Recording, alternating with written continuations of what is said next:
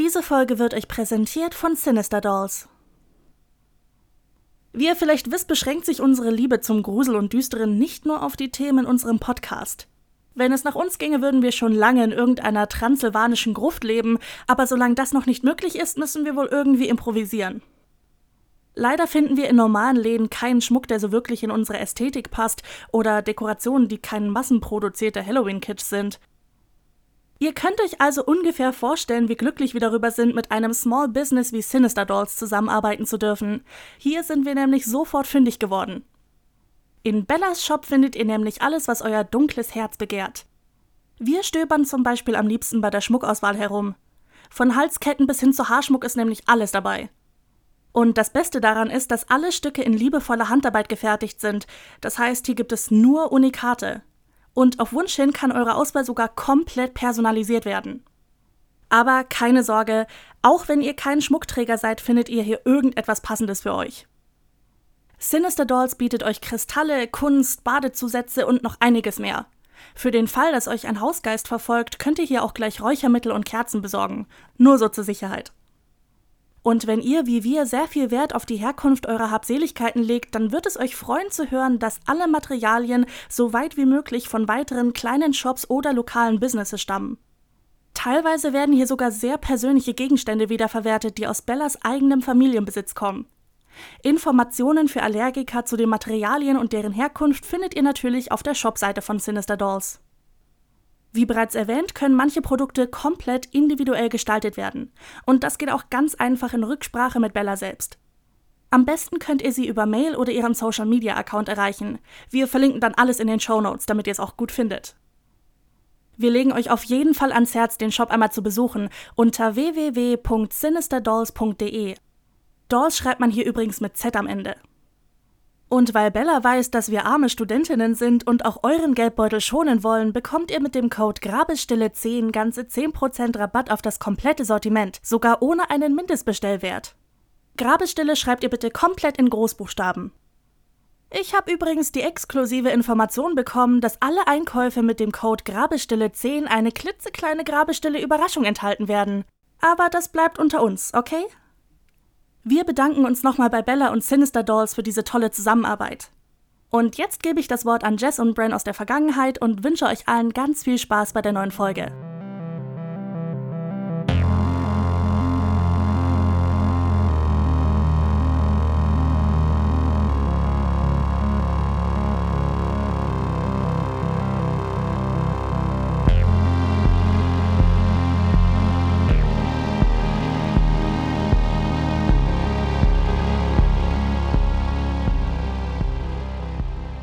Hallo und herzlich willkommen zu dieser diesjährigen Weihnachtsfolge von Grabesstille, eurem Podcast für allem, was irgendwie auch nur ansatzweise gruselig ist. True Crime, Creepypasta, alles haben wir für euch parat. Mein Name ist Jess. Mein Name ist Bren. Und bist du schon in Weihnachtsstimmung, Bren? Ich bin genauso krank wie jedes Jahr zu dieser Jahreszeit und das stimmt mich schon irgendwie weihnachtlich. Warst du nicht in der letzten Weihnachtsfolge auch schon krank? Ich glaube schon, ja. Es ist wirklich jedes Jahr so. Uns könnte niemand vorwerfen, dass wir nicht konstant sind in diesem Podcast. Ja, also ganz ehrlich, äh, ich bin immer zur gleichen Zeit krank. Und ich glaube, dieses Jahr haben wir auch eine weiße Weihnacht. Ich kann das jetzt noch nicht sagen. Ihr hört das jetzt natürlich am Weihnachtstag. Wir nehmen das natürlich wie so vieles andere im Voraus auf. Heute hat es geschneit und es soll auch die nächsten paar Tage nicht anders sein. Also weiße Weihnacht, ja, nein. Brian, was denkst du? Ich denke schon. Also es hat heute wirklich den ganzen Tag geschneit. Es hat nicht mehr aufgehört. Und laut Wetterbericht soll es ja auch die nächsten Tage noch weiter schneien. Deswegen, ich denke eigentlich schon. Es bleibt spannend. Es bleibt irgendwie alles spannend. Ich habe heute so viel zu erzählen. Ich freue mich richtig hart auf diese Folge. Du auch? Ich habe heute nicht so viel zu erzählen, aber ich freue mich drauf, was du zu erzählen hast. Und ich freue mich auch wirklich sehr auf die Folge, muss ich sagen. Weil, weißt du, so viel Freiraum ist uns schon lange nicht mehr geblieben bei einer Folge. Ich gebe dir recht, wobei wir unseren Freiraum auch freiwillig eingeschränkt haben, aber dazu später mehr. Zuerst das, was ich einfach gleich erzählen muss, weil ich bin so aufgeregt und oh mein Gott. Ah. Also, ihr wisst ja unser ganzes Tee-Ding. Teekanne sponsor us, ne? Ne? Vor ein paar Tagen bin ich aufgewacht zu einer Instagram-DM von Teekanne selbst, in der ein PR-Mensch von Teekanne uns angeschrieben hat und meinte, Jess Bren, wir würden euch gerne ein Weihnachtspaket schicken. Und oh mein Gott, wäre es nicht 5 Uhr morgens gewesen, hätte ich Tränen der Freude verschüttet. Das Ding ist, jetzt, zu diesem Zeitpunkt, wo wir die Folge aufnehmen, ist das Paket noch nicht bei uns eingetroffen, weil wir die Nachricht erst vor zwei Tagen bekommen haben und das Paket erst heute losgeschickt wird. Zu dem Zeitpunkt, wo ihr diese Folge hört, wird dieses Paket schon da sein und wir werden auch ein Unpacking-Video auf Instagram gepostet haben. Das heißt, zu diesem Zeitpunkt, wo ihr das hört, seid ihr schon sehr viel schlauer als wir zu dem Zeitpunkt, wo wir das hier aufnehmen. ich hoffe, ihr habt euch das Unpacking-Video auf Instagram schon angeschaut. Wenn nicht, springt drüber. Ich werde ein Highlight dafür machen. Und ich kann es wirklich legit immer noch gar nicht fassen. Weißt du, ich habe diese Nachricht gesehen und ich war, ich war erstmal so verwirrt. Ich so, hä, ist das, ist das wahr? Kann doch nicht wahr sein. Teekanne, falls irgendjemand von eurem Team das hört, vielen, vielen, vielen Dank. Und wo wir schon mal bei Tee sind, Bren, welchen trinkst du heute? Ich trinke heute Teekanne. Ach Mensch, was für ein Zufall. Mensch, äh, ich trinke Marillentraum von Teekanne, den du mir, glaube ich, mal empfohlen hattest.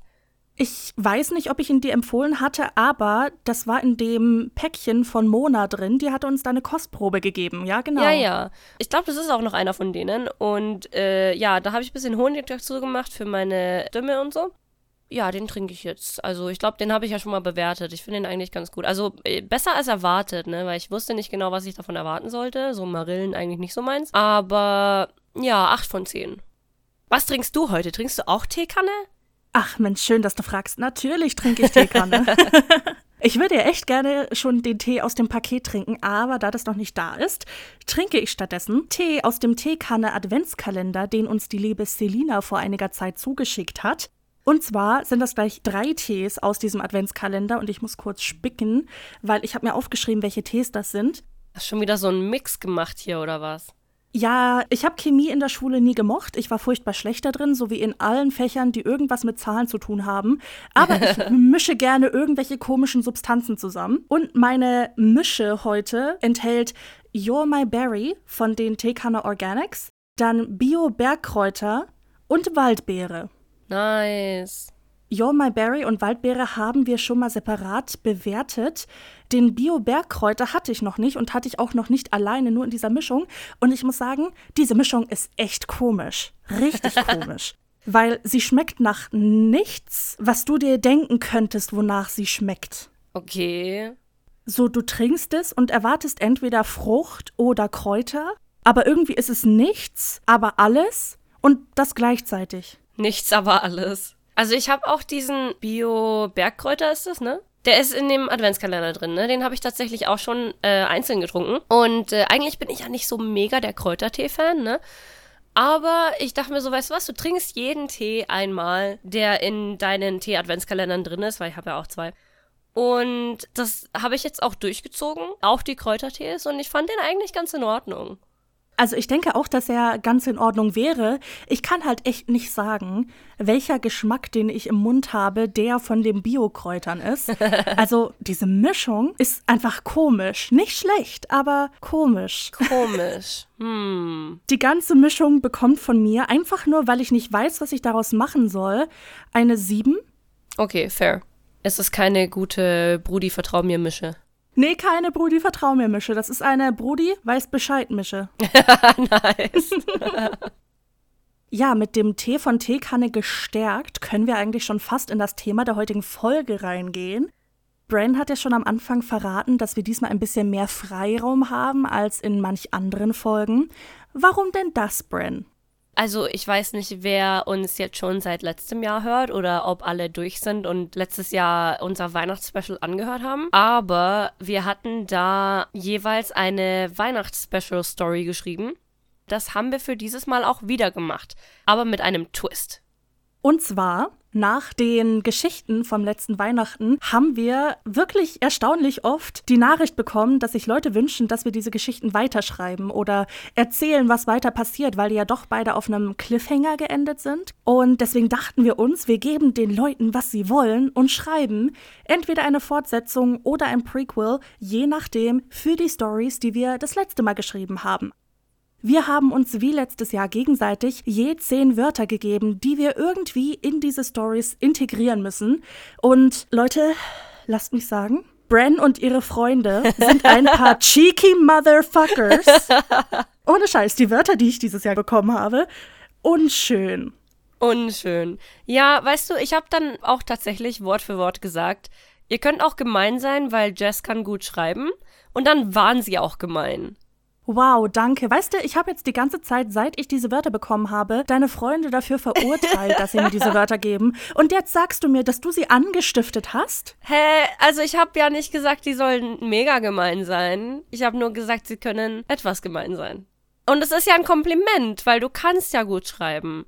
Es ist ein Kompliment, bis die Hörer hören, welche Wörter du mir gegeben hast. Ich finde, wir sollten damit anfangen. Führ doch einfach mal meine Story ein mit den Wörtern, die du mir gegeben hast.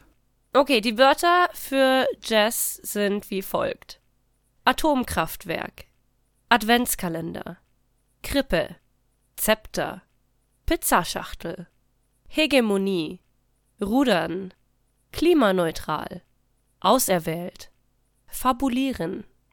Habt ihr das gehört? alles ist gut, bis ich eines der Wörter googeln muss, das du mir gibst. Bran, bitte erklär doch mal Hegemonie, weil ich kann nicht die Einzige auf dieser Welt sein, die dieses Wort noch nie in ihrem Leben gehört hat. Also wir hatten tatsächlich Hegemonie nur ausgewählt, weil wir es in einem Übersetzungstext eben behandelt hatten. Und äh, deswegen war das bei uns allen irgendwie so ins Gedächtnis gebrannt. Und Hegemonie heißt einfach Vorherrschaft. Also wir hatten es zum Beispiel mit der amerikanischen Hegemonie, also halt, dass Amerika äh, so vorherrschend ist und immer meint, muss sich überall einmischen und so. Ich dachte, ich tue dir einen Gefallen, dann kannst du kreativer sein. Weißt du, ganz ehrlich, diese Worte wie Hegemonie und Fabulieren, wo man sich denkt, wie zum Teufel soll man das in eine Geschichte einbauen, waren die einfachsten Wörter einzubauen. Ich sag dir mal, welches Wort das Schlimmste war einzubauen. Pizzaschachtel. Klimaneutral. Was? ja. Äh. Nichts an dieser Geschichte gibt irgendwie einen Weg in Klimaneutralität. Hä, wieso? Du kannst doch einfach irgendwie irgendwelche Produkte kaufen, die klimaneutral sind. Ja, ja, ich äh, warte, bis ich dir zeige, wie ich das eingebaut habe und du kannst dann sagen, ob es dir gefällt oder nicht. Wir haben uns auch, als wir die Geschichten geschrieben haben, die Gedanken gemacht, okay, wir wollen zwar eine Gruselgeschichte schreiben, die natürlich zu der Geschichte passt, die wir letztes Jahr geschrieben haben, aber wir wollen uns auch ein bisschen zurückhalten und ein bisschen die Weihnachtsstimmung behalten.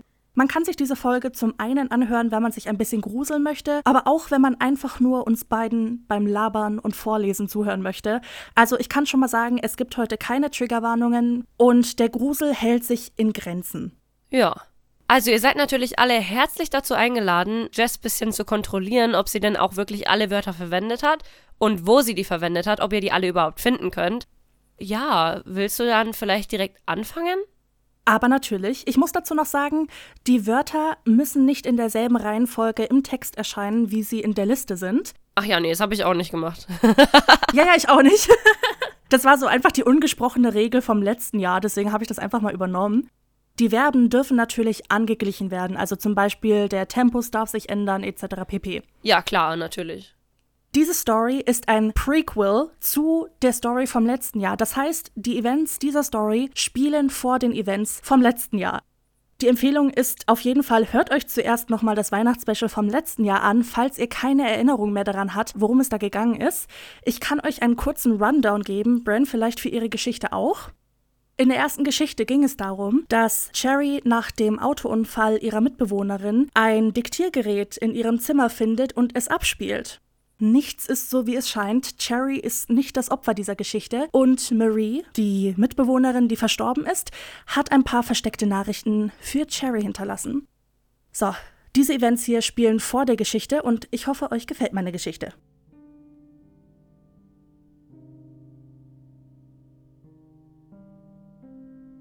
Du kannst nicht weglaufen, Marie. Ich finde dich, und wenn ich dich finde, dann bringe ich dich um. Das waren ihre Worte gewesen. Cherry hatte sie mit ihren eiskalten Augen direkt angeblickt und genau diese Worte hervorgespuckt. Ein leichtes Lächeln hatte dabei ihre Lippen umspielt, doch Marie wusste, wie ernst es ihrer Mitbewohnerin war. Cherry machte keine halben Sachen. Das hatte Marie in ihrer gemeinsamen Vergangenheit schon mehr als einmal am eigenen Leib erfahren müssen. Gott war Cherry sauer gewesen, als Marie angedeutet hatte, nächsten Sommer in eine eigene Wohnung ziehen zu wollen. Sie hatte gewusst, dass Cherry nicht begeistert von dieser Idee sein würde, doch mit einer Morddrohung hatte sie nicht gerechnet. Marie atmete hörbar ein und aus und fühlte Erleichterung durch sich hindurchströmen, als die Haustüre der gemeinsamen Wohnung mit einem lauten Knall ins Schloss fiel. Cherry war wohl endlich einkaufen gegangen.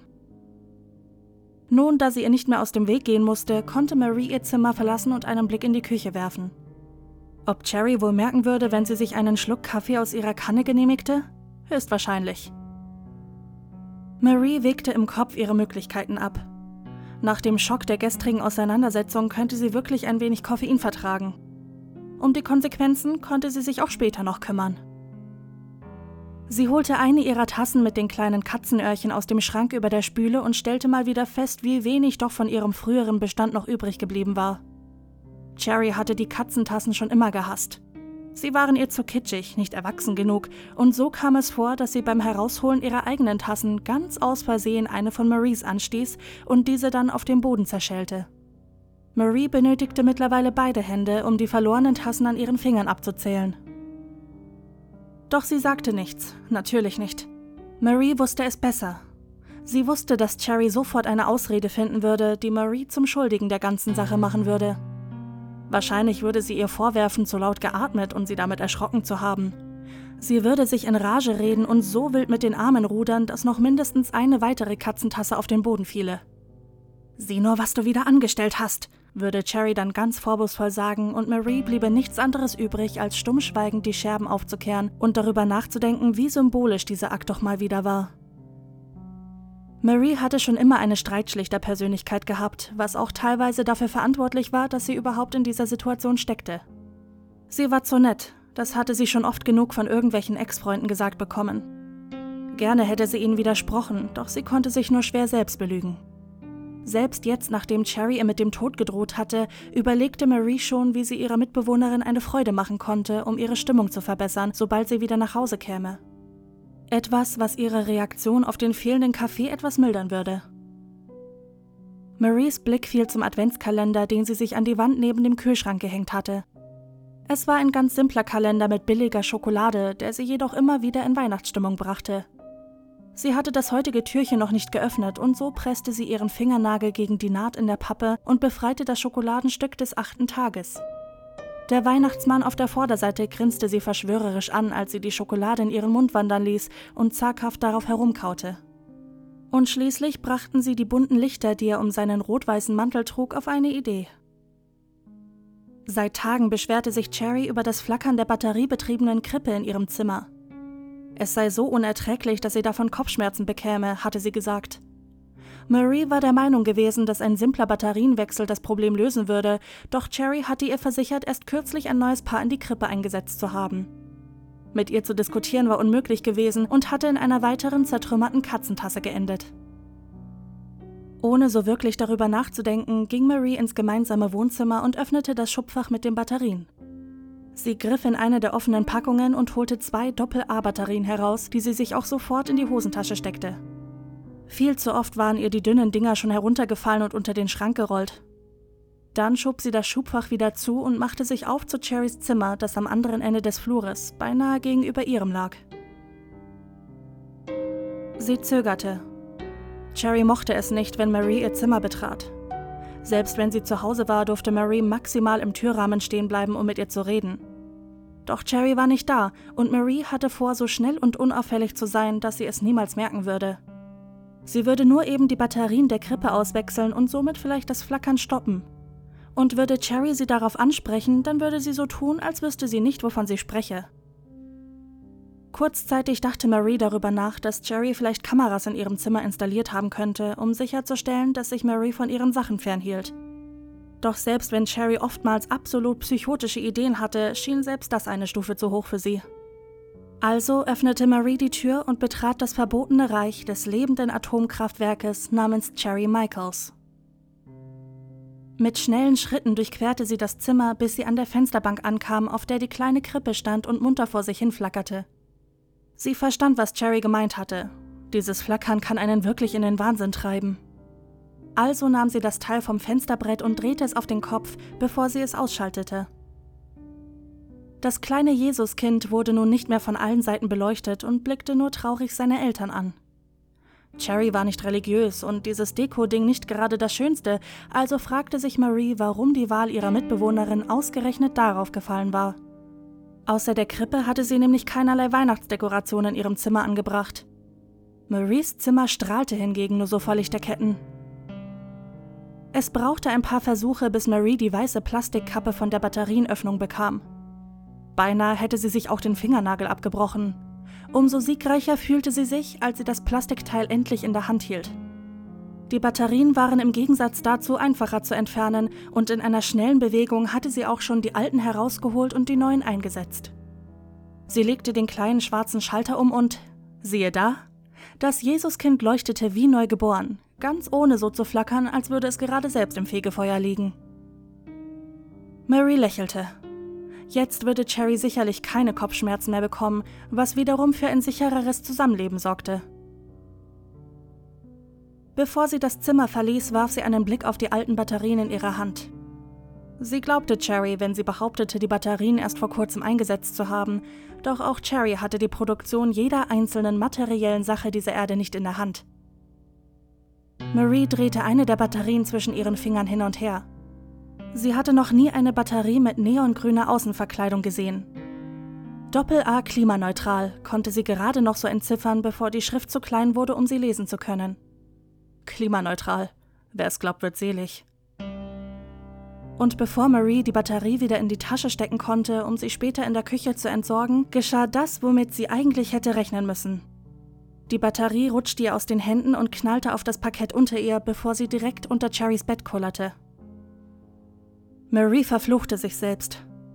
Sie hatte doch gerade erst daran gedacht, wie tollpatschig sie immer war, und trotzdem hatte sie es darauf ankommen lassen.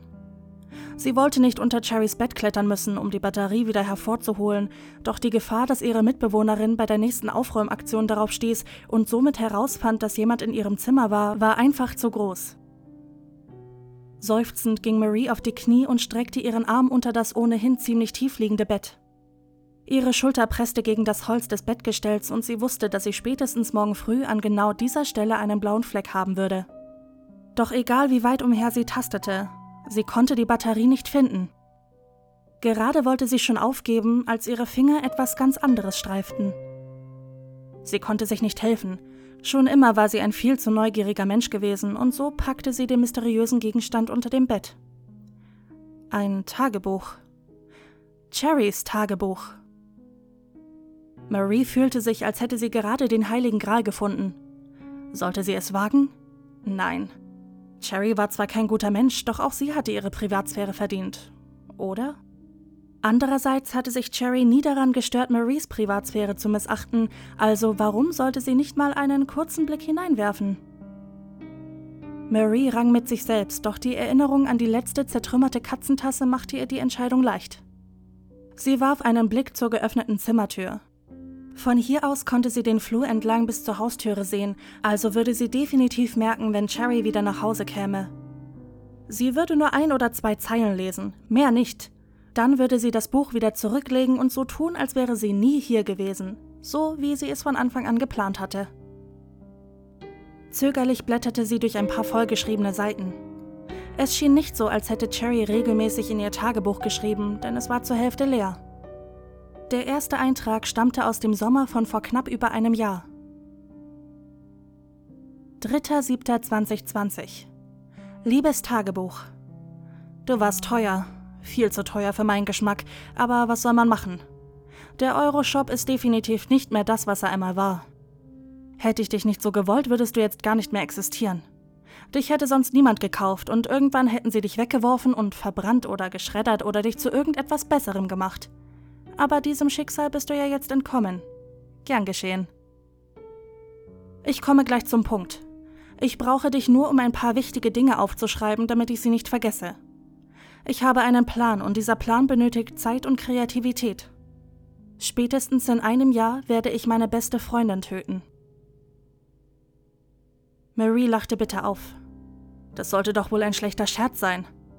Außer ihr hatte Cherry keine Freunde und sie war definitiv noch quicklebendig. Ihr Blick schweifte zur Fensterbank und dem leuchtenden Jesuskind, so als hätte es eine Antwort auf die tausend Fragen in ihrem Kopf.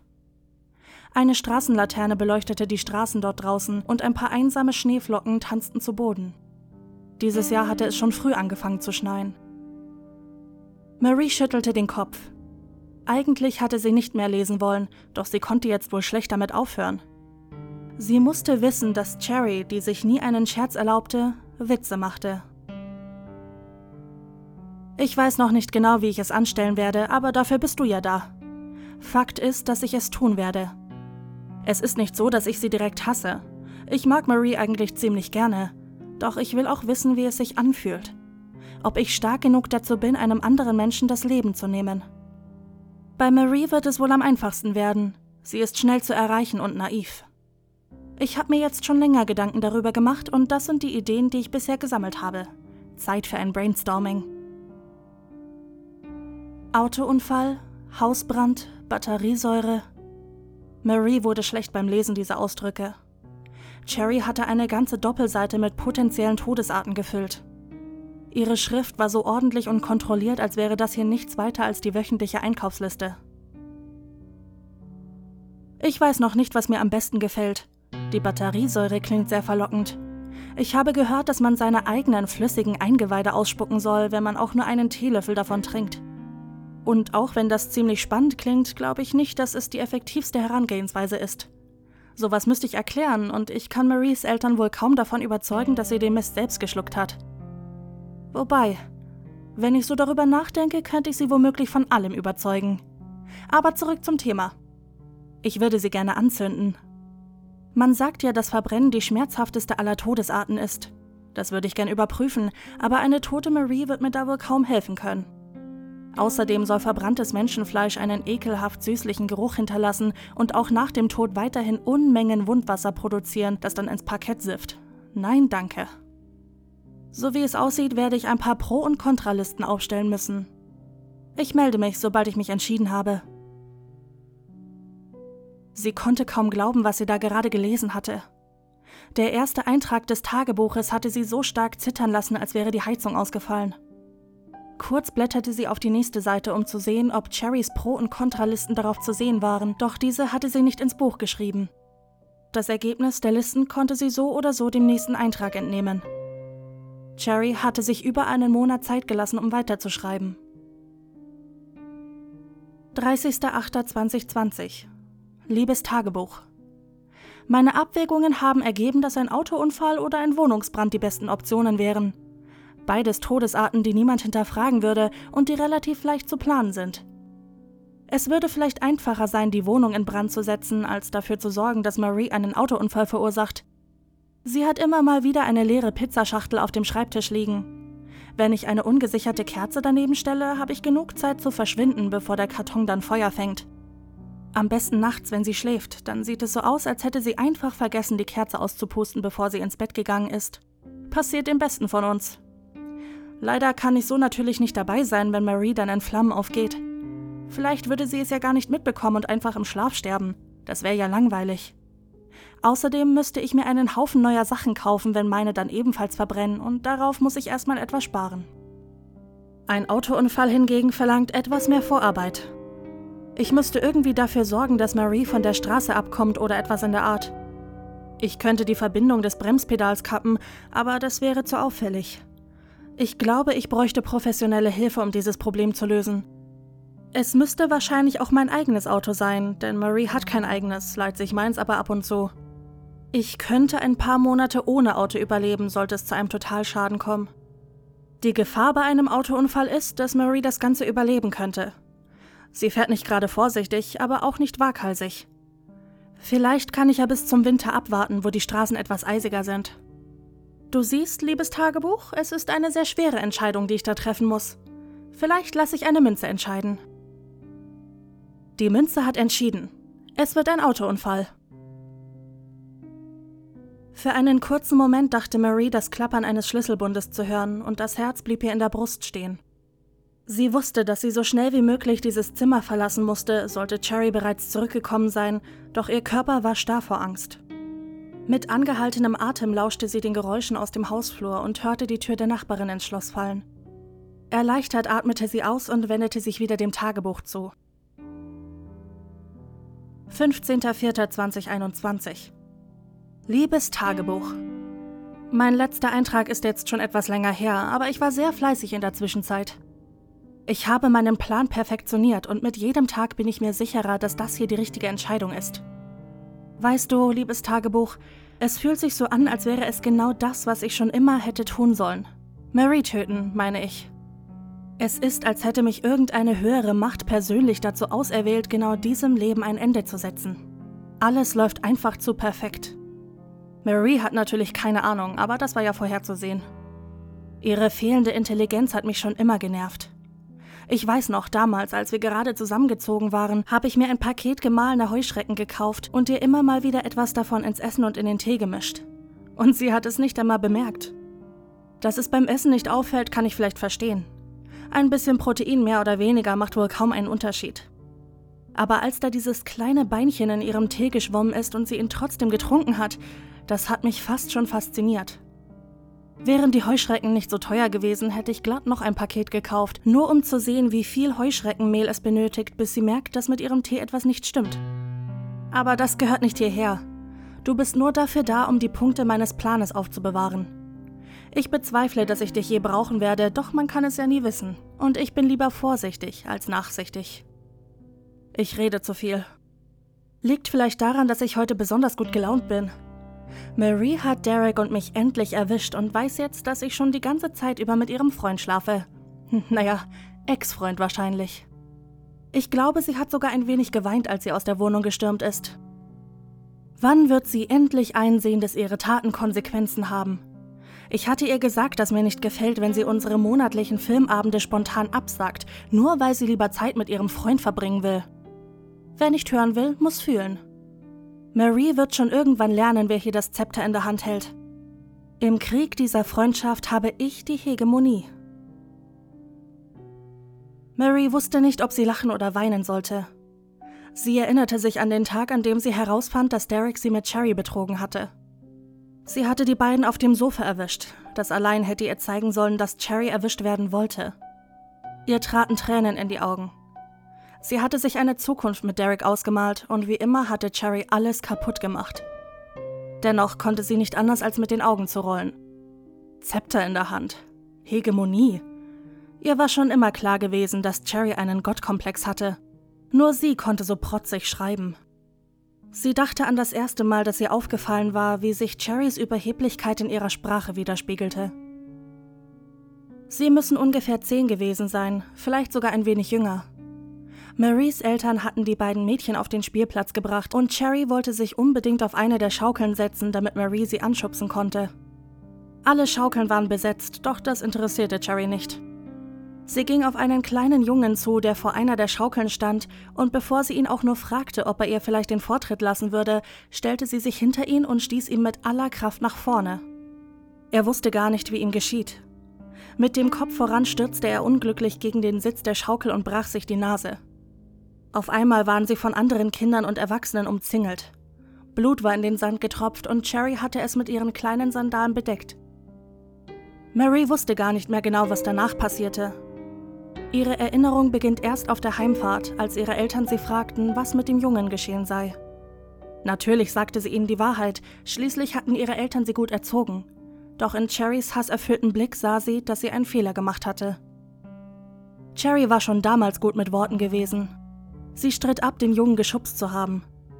Mary wusste noch, wie ihr Vater Cherrys Blick im Rückspiegel suchte und sie mit großen, unschuldigen Augen sagte: Mary fabuliert mal wieder. Sie hatte keine Ahnung, was dieses Wort bedeuten sollte. So etwas hatte sie noch nie zuvor gehört, doch die Bedeutung des Wortes war nicht wichtig. Anstatt sich weiterhin um die Geschichte des Jungen mit der gebrochenen Nase zu kümmern, waren Maries Eltern erstaunt davon, dass Cherry mit so jungen Jahren schon solche großen Worte nutzen konnte. Die restliche Heimfahrt verbrachte Cherry dann damit, Maries Eltern alle großen Wörter aufzuzählen, die sie schon kannte. Vielleicht war das auch das erste Mal gewesen, dass ihre Eltern sich wünschten, Marie sei ein wenig mehr wie ihre Freundin. Und alles nur, weil Cherry fabulieren kannte. 25.10.2021 Liebes Tagebuch. Ich habe mich in den letzten paar Monaten auf verschiedenen Foren für Autos umgesehen. Es ist sehr interessant zu sehen, wie viel Aufmerksamkeit man dort bekommen kann, nur weil man Brüste hat. Jedenfalls habe ich in einem dieser Foren einen Mechaniker kennengelernt. Big Mike. Er besteht darauf, dass ich ihn so nenne. Ich habe ihn gefragt, wie er ein Auto präparieren würde, damit es definitiv einen Unfall verursacht, ohne dass es so aussieht, als hätte es jemand provoziert. Natürlich hat er gefragt, warum ich das wissen will, und ich musste ein wenig improvisieren. Die Nummer vom gewalttätigen Freund zieht immer, vor allem wenn man erwähnt, dass man den Kerl verlassen und somit schon so gut wie Single wäre. Jeder Typ möchte der Ritter in scheinender Rüstung sein und hält sich für die eine Sache, die einer jungen Frau im Leben noch fehlt. Solange es Big Mike zum Reden bringt, ist mir egal, was er denkt. Er meinte, dass er die Bremsbelege so weit abschleifen könnte, dass sie nach ein paar weiteren Nutzungen einfach nicht mehr halten. Somit würde niemand Verdacht schöpfen. Man würde sich allerhöchstens fragen, wie ich noch durch den TÜV gekommen bin. Es ist eine gute Idee. Ich denke, ich werde es genauso machen. Ich werde mein Auto dann eine ganze Zeit lang nicht mehr benutzen können. Ich will ja nicht, dass die Bremsen auf einer meiner Fahrten schlapp machen. Und ich wüsste nicht, welche ihrer Fahrten Maries letzte sein wird. Aber das ist vielleicht auch gar nicht so schlecht. Wenn die Polizei dann vor meiner Tür steht, um mir als armer Hinterbliebenen von der Tragödie zu berichten, dann muss ich wenigstens nicht nur so tun, als wäre ich überrascht. Marie musste der Wahrheit ins Auge blicken. Cherry hatte wirklich vor, sie zu töten. Sie hatte einen verdammten Plan und war kurz davor, ihn in die Tat umzusetzen. Hätte sie nicht noch immer auf dem harten Zimmerboden gekniet, dann wäre sie wahrscheinlich bereits umgekippt. Ihr Magen drehte sich, ihre Gedanken rasten. Was hatte sie Cherry je getan, um das zu verdienen? Sie hatte sich immer Mühe gegeben, Cherry eine gute Freundin zu sein, selbst wenn sie das gar nicht verdiente. Also warum wollte ihre Mitbewohnerin sie so dringend tot sehen? Menschen wie Cherry brauchten keinen Grund, um schreckliche Dinge zu tun, und tief in ihrem Inneren wusste Mary das auch. All die Jahre hatte sie Cherry den Eindruck vermittelt, dass sie ein schwaches Wesen ohne die Fähigkeit, sich zu wehren sei. Und jetzt wollte ihre älteste Freundin sie umbringen. Einfach nur zum Spaß. Aber nein, Marie würde sich nicht die Schuld für all das geben. Nicht diesmal, nicht heute. Sie blätterte zum nächsten Eintrag, dem letzten in Cherrys Tagebuch. 7.12.2021 Liebes Tagebuch, wie kann sie es wagen? Was denkt sie, wer sie ist? Ausziehen, hat sie gesagt. Sie will ausziehen und sich eine eigene Wohnung suchen, dass ich nicht lache. Mir sind die Sicherungen durchgebrannt. Ich habe Dinge gesagt, die ich nicht hätte sagen sollen. Diese verdammte... Sie hat es verdient. Alles, was ihr jemals angetan wurde, hat sie verdient. Ich hätte sie doch anzünden sollen. Aber dafür ist es zu spät. Ich muss mich beruhigen und an den Plan halten. Es ist egal, ob sie ausziehen will oder nicht. Sie wird nicht mehr lang genug leben, um auszuziehen. Meine Emotionen sind einfach mit mir durchgegangen. Ich hätte mich besser unter Kontrolle haben müssen. Wird sie mich noch nach meinem Auto fragen, nachdem ich ihr damit gedroht habe, sie umzubringen, wenn sie mich verlässt? Vielleicht, vielleicht aber auch nicht. Nein, ich muss darauf vertrauen, dass mir Goldlöckchen in die Falle geht. Ich bin so kurz davor. Notiz an mich selbst. Sektkorken tun verdammt weh. Wenn ich das nächste Mal ein blaues Auge brauche, dann bitte ich irgendjemanden darum, mich wirklich zu schlagen. Eine Sektflasche schütteln und direkt in Richtung meines Auges öffnen, kein Wiederholungsbedarf. Aber ich muss sagen, dass das Resultat unglaublich gut ist. Ich sehe brutal aus. So als würde mein Augapfel jeden Moment aufplatzen und den Glaskörper überall um mich herum verteilen. Für Big Mike hat es jedenfalls gereicht. Er war ziemlich wütend, als ich mit dem blauen Auge und Tränen überströmt in seine Werkstatt gefahren bin und hat mir das Abschleifen der Bremsscheiben nicht einmal berechnet. Er meint, dass nach ungefähr 50 Kilometern die Bremsen nicht mehr funktionieren sollten. Das war noch genug, um wieder heimzufahren und wird auch bestimmt noch die nächsten zwei Autofahrten von Marie decken. Das sollte ihr Vertrauen wieder aufbauen. Ich kann noch immer nicht glauben, dass sie mich verlassen wollte. Nach allem, was ich für sie getan habe. Sie kann froh sein, dass die Münze damals gnädiger mit ihr war, als ich es heute gewesen wäre. Das war's also. Der letzte Eintrag, den sie wahrscheinlich gestern Abend erst geschrieben hatte. Marie klappte das Tagebuch wie in Trance zu. Cherry meinte es also wirklich ernst. Sie hatte ihren ganzen Plan durchgezogen und alles erledigt, was in ihrer Macht stand. Jetzt war sie auf Marie angewiesen. Diese Tatsache sendete elektrische Impulse durch Maries ganzen Körper. Cherry hatte das Zepter abgegeben und Marie in die Hand gedrückt. Jetzt lag es an ihr, diese Gelegenheit zu nutzen. Natürlich könnte sie sich einfach weigern, Cherrys Auto jemals wieder zu fahren. Dann könnte sie schon mal keinen Unfall bauen. Doch sobald Cherry merkte, dass Marie sich ihrem Plan entgegensetzte, würde ihr irgendetwas anderes einfallen. Sie würde Marie anzünden, würde sie nicht in ihr Auto steigen und verunglücken, da war sie sich sicher. Und während Marie noch vor Cherrys Bett kniete, das geschlossene Tagebuch in ihrem Schoß, kam ihr ein eigenartiger Gedanke. Vielleicht war das die Chance, auf die sie schon so lange gewartet hatte. Vielleicht könnte sie sich so für alles, was Cherry ihr seit Kindestagen angetan hat, rächen. In ihrem Kopf bildete sich ein ganz neuer, eigener Plan, und auch wenn Marie sicher nicht so viel Zeit zum Überlegen haben würde, wusste sie, dass sie es tun musste. Jetzt oder nie. Sie legte das Tagebuch wieder zurück unter Cherrys Bett. Die Batterie war ihr plötzlich egal geworden, denn wenn Maries Plan aufging, machte es keinen Unterschied, ob Cherry sie finden würde oder nicht. Endlich konnte Marie Cherrys größten Fehler ausnutzen. Sie hatte Marie stets unterschätzt. Hastig verließ sie Cherrys Zimmer und schloss die Tür hinter sich. Dann durchquerte sie den Flur, setzte sich an ihren Schreibtisch und bestellte sich auf Amazon ein Diktiergerät.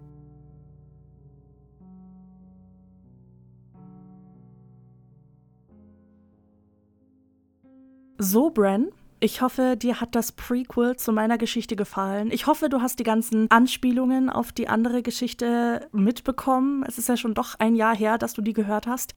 Wie fandest du sie? Ich fand's richtig krass, ganz ehrlich. Also, ich hoffe, ich habe alle Anspielungen mitbekommen, weil, wie du schon sagst, das ist schon ein Jahr her. Aber bei jedem Mal hat dann irgendwie wieder was geklingelt im Gehirn, weißt du? Also, ich fand's richtig krass, ich find's richtig gut geschrieben. Und äh, auch wie du die Wörter eingebaut hast, richtig schön. Danke, danke. Ich bin sehr stolz auf meine Hegemonie-Sache. Voll. Ich fand das Zepter auch richtig schön damit eingebaut.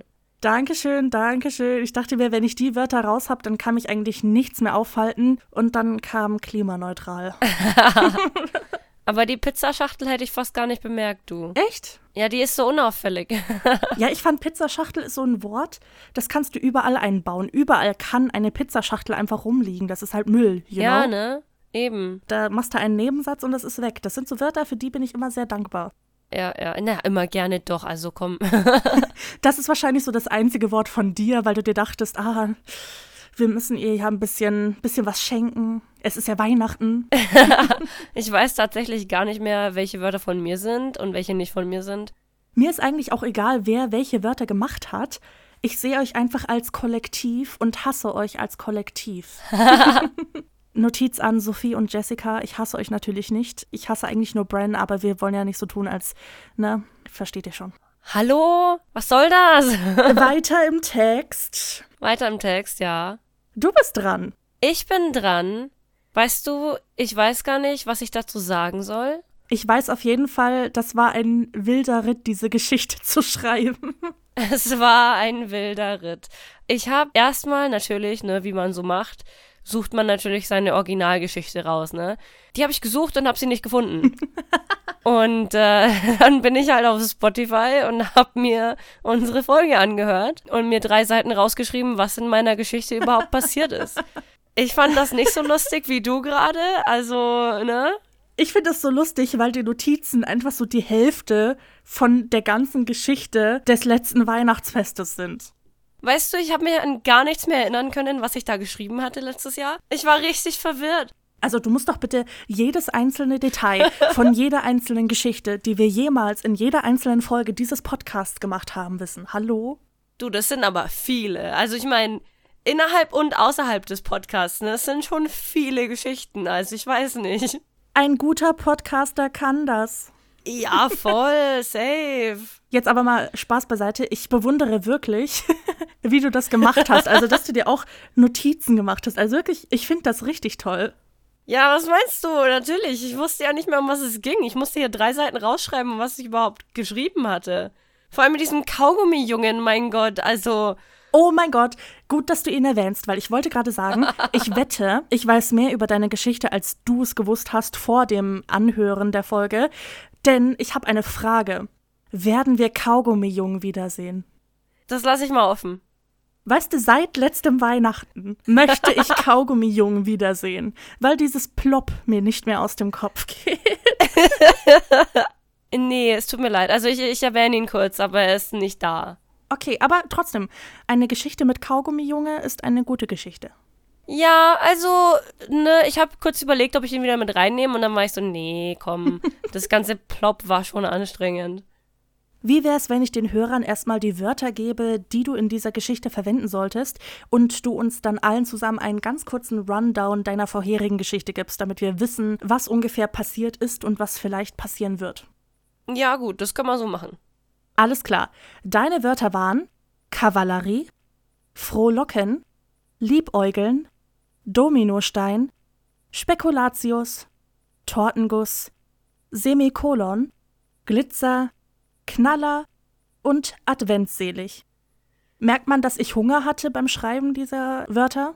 Ja, man merkt auf jeden Fall, dass du auf Rache aus warst. Aber so was von, aber so was von. du hast mir deine Wörter zuerst gegeben und ich dachte mir, Alter, also allein wegen Hegemonie dachte ich mir, ich muss so richtig harte, asoziale Wörter bringen. Es war schon gemein. Aber weißt du, ich habe dir sogar mein allerliebstes Lieblingswort gegeben oder eines meiner allerliebsten Lieblingswörter, frohlocken. Ich finde, frohlocken ist ein so schönes Wort. Ich liebe das.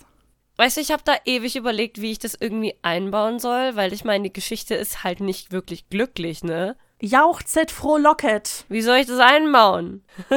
Es ist Weihnachten. Jauchzet frohlocket. Ja, ja, ja. Du wirst dann sehen, wie ich es eingebaut habe, ne? Und jetzt previously on Grabesstille. Das Blut wird wieder leise oder vielleicht ein bisschen lauter tröpfeln. Also, es ging praktisch um die Schwestern Adi und Fi. Adi ist eine Hexe und Fi ist eine Dämonin. Die treffen dann auf ihre, ich sage jetzt mal Erzfeinde. Ich meine, die kannten die vorher nicht, aber jetzt sind sie Erzfeinde. Einen maskierten Mann und den Kaugummi-Jungen. Auf jeden Fall ähm, machen die beiden praktisch Jagd auf das Geschwisterpaar und ja, das artet dann halt etwas aus, ne? Weißt du, das ist eigentlich eine gute Beschreibung für jede deiner Geschichten. Ja, es artet halt ein bisschen aus. Übrigens, Kaugummi-Junge hat bei mir denselben Status für Bubbaha. Ich finde ihn toll, aber hasse ihn gleichzeitig. Ja, ja, das fühle ich, das fühle ich. Der ist mir schon irgendwie ans Herz gewachsen, muss ich sagen. Imme, ich liebe ihn, aber ich hasse, ich bin sein größter Anti-Fan. Ich freue mich auf jeden Fall zu hören, wie das hier weitergeht. Voran geht's. Prequel, Sequel, man weiß es nicht. Bren weiß es auch nicht. Ich weiß es auch nicht. Ja, lasst euch überraschen, das ist ein bisschen zeitlich nicht linear. Das sind Fantasy-Novels nie. Ja, genau, deswegen dachte ich mir, es passt eigentlich. Ich bin echt gespannt. Fang an.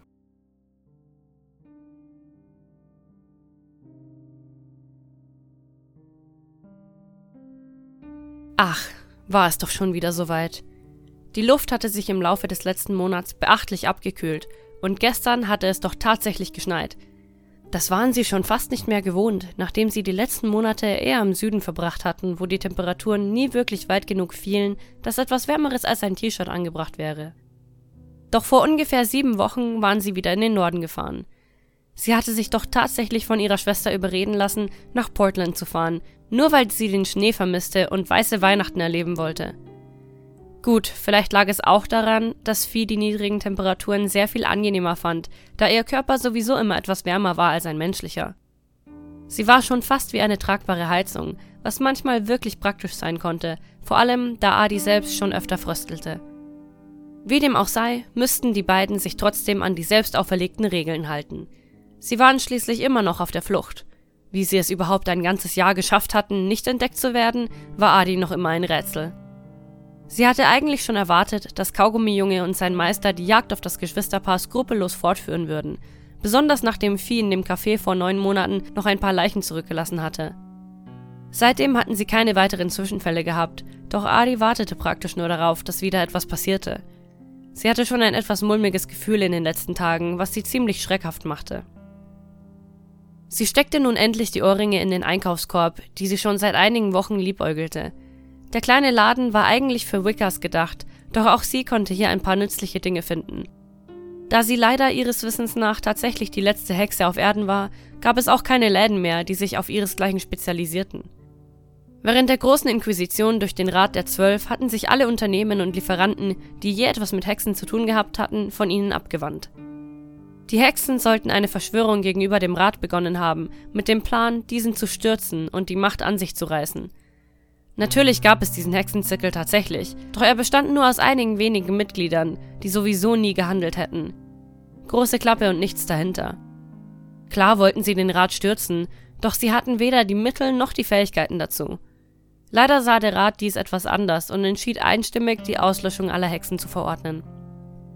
Adi hatte hierbei zufällig Glück gehabt, da sie Teil keines Zirkels war und auch sonst wenig mit ihresgleichen zu tun hatte, also war der Rat nie auf sie aufmerksam geworden.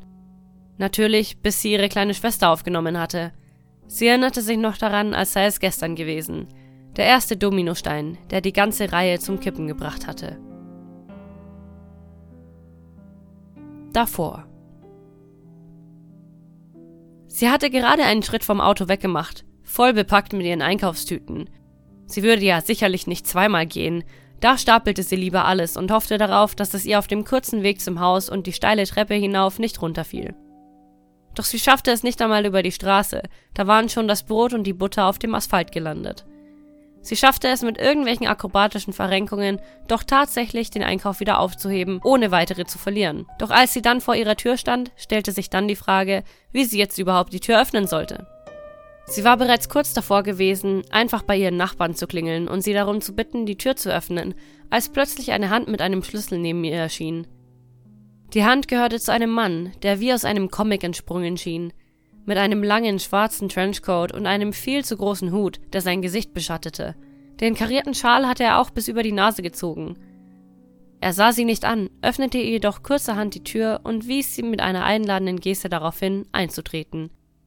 Sie bedankte sich recht herzlich und lief mit schnellem Schritt auf die Treppe zu, in einem verzweifelten Versuch, nicht noch mehr ihre Einkäufe zu verlieren. Sie drehte sich jedoch noch einmal kurz um, um zu sehen, in welche Wohnung der Mann trat, da sie doch irgendwie ein komisches Gefühl bei der Sache hatte. Sie sah nur noch den Zipfel seines Mantels hinter der Ecke verschwinden, wo es zu den ungenutzten Kellerräumen des Hauses ging. Was er da wohl wollte?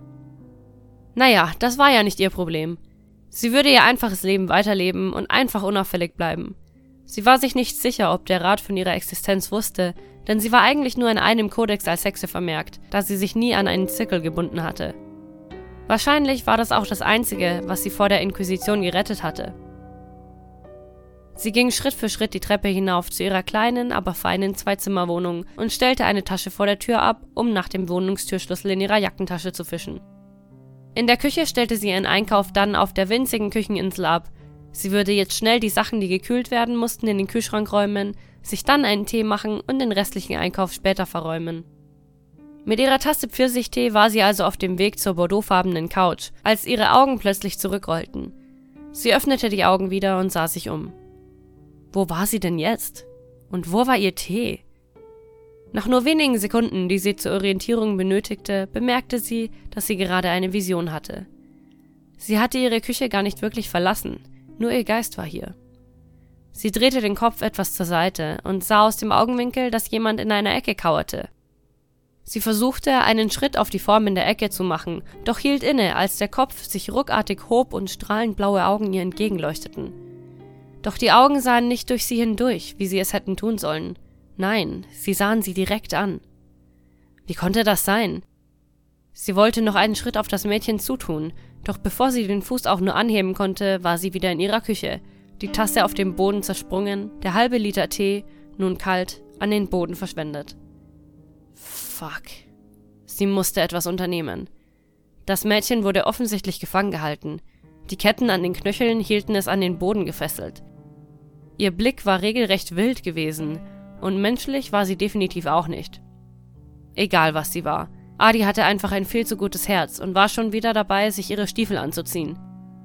Der Tee floss ungehindert weiter über den Küchenboden. Sie musste hier schließlich Prioritäten setzen. Nicht genau sicher, wo sie denn jetzt überhaupt in aller Eile hin wollte, ließ sie sich das Bild der Vision noch einmal durch den Kopf gehen. Es musste ja wohl einen Grund geben, warum gerade sie gerade jetzt diese Vision erhalten hatte. Es gab für alles einen Grund. An Zufälle glaubte sie schon lange nicht mehr. Nach einigen Sekunden der intensiven Erinnerung merkte sie, dass ihr die Wände des Raumes doch viel zu bekannt vorgekommen waren. Sie war dort schon einmal gewesen, doch wo war er? Graue, triste Wände mit etwas Schimmel an der oberen Kante starrten ihr vor ihrem inneren Auge entgegen. Ihre Hand verharrte auf der Klinke ihrer Wohnungstür. Ihre Augen weiteten sich mit der Feststellung, dass die grauen Wände die Betonwände ihres Kellers waren. Der Keller, den niemand benutzte. Der Keller, in dem der seltsame Mann vorhin verschwunden war. Sie wusste nicht, in welche Zeit ihre Vision sie gebracht hatte. Manchmal wurde sie Jahre in die Zukunft, manchmal in die Vergangenheit teleportiert, und manchmal sah sie einfach einen anderen Ort zur gleichen Zeit. Das Mädchen hätte dort schon vor 50 Jahren sein können oder erst in 50 Jahren dort erscheinen. Doch der vermummte Mann gab ihr ein komisches Gefühl bei der Sache. Ein Gefühl, dass das Mädchen genau jetzt dort war und dass sie Hilfe brauchte. Das hatten die kristallblauen Augen ihr nur allzu deutlich gemacht. Adi öffnete also mit Schwung ihre Tür und trat in das verlassene Treppenhaus. Seit sie den Mann gesehen hatte, war sicherlich schon eine halbe Stunde vergangen. Er könnte also noch im Keller sein oder auch schon wieder über alle Berge. Es war ein Risiko, jetzt allein in den Keller zu gehen, doch sie war nicht umsonst die letzte Hexe. Sie konnte sich so ziemlich gegen alles, zumindest halbwegs verteidigen, außer vielleicht einen Prinzen der Hölle. Mit leichten, langsamen Schritten schlich sie die Treppe hinunter, es waren drei Stockwerke bis in den Keller, doch jahrelanges Training vergaß man nicht so einfach. Sie war eine Jägerin. Als sie an der Kellertür angekommen war, legte sie ihre Handfläche flach gegen das Metall und konzentrierte ihre Gedanken. Mit genug Kraft würde sie spüren können, wie viele Präsenzen sich hinter der Tür befanden. Sie richtete ihren gesamten Fokus auf den Raum hinter der Türe und atmete dabei tief ein und aus. Nach ein paar wenigen Atemzügen schloss sie die Augen und sah, wie sich ein Bild formte. Eine einzelne Seele erhellte den dunklen Raum vor ihr. Eine Seele, die vor Lebenskraft strahlte, wie sie es noch nie zuvor gesehen hatte. Auch etwas anderes versteckte sich in der Seele, doch sie konnte nicht ganz klar ausmachen, was es war. Mit einem kräftigen Stoß öffnete sie die Tür und sah in den dunklen Raum hinein. In nur wenigen Sekunden hatte sie sich orientiert und die Gestalt, die sie suchte, in der gegenüberliegenden Ecke kauernd gefunden. Wie in ihrer Vision riss das Mädchen den Kopf nach oben und starrte sie aus eiskalten Augen an. Doch etwas war anders. An ihrer Wange klebte schwarzes Blut und die dickflüssige Substanz lief ihr auch die Schläfe hinunter, was Adi fast ein bisschen an Tortenguss erinnerte, der über den Rand der Torte lief. Mit festem Schritt lief Adi auf die Gestalt zu und musste mit Schrecken feststellen, dass das Mädchen, das aussah, als wäre es gerade einmal neun oder zehn Jahre alt, nackt auf dem Boden kauerte. Eine dicke Kette um die Knöchel sie an den Boden band und auch ihre Handgelenke fest in Handschellen lagen, die an der Kette befestigt waren. Bewegungsfreiheit wurde hier wohl ganz klar nicht groß geschrieben. Schnellstmöglich machte sie sich daran, die Handschellen zu öffnen, was ihr auch recht einfach gelang, doch dass das Mädchen sie dann regelrecht anfauchen würde, hatte sie tatsächlich nicht erwartet. Auch der stechende Schmerz in ihren Unterarmen kam viel zu plötzlich, als dass sie ihn hätte verarbeiten können. Adi schrie aus Instinkt auf und stolperte zurück, bis ihr Hintern auf den kalten Betonboden fiel. Sie starrte ungläubig auf ihre Arme herab und stellte fest, dass ihre Kleidung komplett geschreddert war und das Blut darunter die Fetzen, die daran noch hingen, schon durchtränkte. Mit einem Zungenschnalzer riss sie sich ein Stück von ihrem langen Rock ab und wickelte es sich um die Arme, bevor sie ihr Gedächtnis nach einem Paralysezauber durchstöberte. Normalerweise verwendete sie keine Zauber, für die sie Sprüche benötigte, doch hier würde sie wohl eine Ausnahme machen müssen. Ki etu erazalibara. Die drei Worte verließen leise ihren Mund, doch niemand musste sie hören, damit die Magie wirkte. Das Mädchen, das gerade noch dabei war, sie anzufauchen, war genau in dieser Position mit erhobenen Armen und geöffnetem Mund erstarrt, und Adi verlor keine Zeit, wieder aufzustehen und weiter an den Fesseln zu arbeiten. Sie war immer noch fest davon überzeugt, diesem Mädchen helfen zu können. Die Aggressionen waren eigentlich valide, wenn sie so darüber nachdachte. Woher sollte denn das arme Ding wissen, dass Adi nicht auch einfach zu denjenigen gehörte, die sie hier eingesperrt hatten? Ich werde dir nicht wehtun. Ich will dich hier rausbringen, dir helfen. Verstehst du mich? Verständlicherweise starrte das Mädchen nur zurück. Bewegen konnte sie sich schließlich nicht. Doch Adi glaubte, etwas wie Verständnis in ihren Augen aufblitzen zu sehen, auch wenn sie noch sehr wild schienen. Es war wahrscheinlich besser, wenn sie noch ein wenig wartete, bevor sie die Paralyse wieder löste. Wie viel Zeit sie jedoch tatsächlich hatte, konnte sie auch nicht einschätzen. Es würde sicherlich nicht lange dauern, bevor jemand kam, um nach der Gefangenen zu sehen. Sie musste hier also schnellstmöglich raus. Also packte sie sich das nackte Mädchen auf den Rücken und machte sich auf den Weg nach oben. Sie hoffte einfach, dass sie auf der Treppe keinem Nachbarn begegnen würde und lief so schnell sie eben mit einer Person auf dem Rücken konnte nach oben. Was würde sie jetzt machen? Naja, erst einmal die Wunden reinigen. Ein Bad wäre mit Sicherheit auch angebracht. Das würde sie vielleicht auch ein wenig beruhigen. Den Zauber würde sie auf jeden Fall so lange halten können, das sollte kein Problem sein. Ihre Tür trat sie mit dem Fuß auf und deponierte das Mädchen erst einmal in der Badewanne. Dann versicherte sie sich, dass die Wohnungstüre abgesperrt und ihre Schutz- und Verschleierungszauber auch online waren und ging dann wieder mit etwas medizinischem Alkohol ins Bad, um erst die Wunden des Mädchens am Kopf und an den Schultern zu reinigen und sich dann um ihre eigenen Arme zu kümmern. Überraschenderweise hatte das Mädchen auch schon angefangen zu heilen und die Kopfwunde war schon fast ganz verschwunden. Wie Adi sie doch bewunderte. Als Hexe hatte sie leider keinerlei beschleunigte Heilfähigkeiten, Ihre Arme würden auf die altbewährten Verbände angewiesen sein. Nachdem sie ihre Wunden gereinigt hatte, entschied sie sich dazu, die Paralyse noch aufrechtzuerhalten und dem Mädchen noch eine schnelle Wäsche zu verpassen, bevor sie sie in ein kuscheliges Handtuch wickelte. Mit etwas Bodylotion, die passend zur Jahreszeit nach Spekulatius roch, schmierte sie dann noch die Haut des Mädchens ein, bevor sie sie in einem Bademantel wickelte und dann ins Wohnzimmer trug. Da wischte sie dann zuerst den ganzen Tee auf, der vorhin auf dem Boden eine schöne Lache gebildet hatte, und sammelte die Scherben der Tasse auf.